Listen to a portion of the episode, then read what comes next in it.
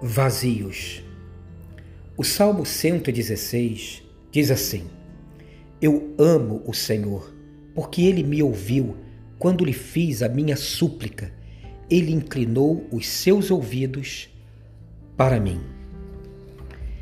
É exatamente isto que amamos nos outros, o lugar vazio que eles abrem para que ali cresçam os nossos desejos, fantasias e palavras. Buscamos no outro não a sabedoria do conselho, mas o silêncio da escuta, não a solidez do músculo, mas o colo que acolhe. Ah, como seria bom se as outras pessoas fossem vazias como o céu e não tão cheias de palavras, de ordens, de certezas. Ah, como seria bom se as pessoas fossem vazias como Deus para nos acolher só podemos amar as pessoas que se parecem com o céu, onde podemos fazer voar nossas fantasias, desejos e palavras como se fossem pipas.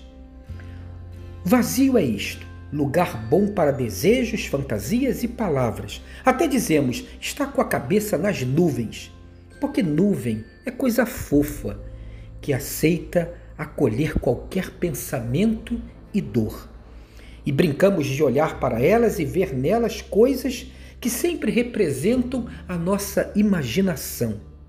Também chamamos de avoado a um moço que sonha, o que nos mostra que lá no fundo sabemos que os sonhos e o voo, pelo vazio, se pertencem. Nos vazios moram a nostalgia, a saudade, a espera, a palavra que balbucia numa oração por favor, volte logo. Um dia abençoado e abençoador para você, onde você encontre espaços abertos para fazer ali voar seus sonhos, suas fantasias, seus desejos, suas palavras e que você mesmo se ofereça como um céu para as pipas voarem livres nele.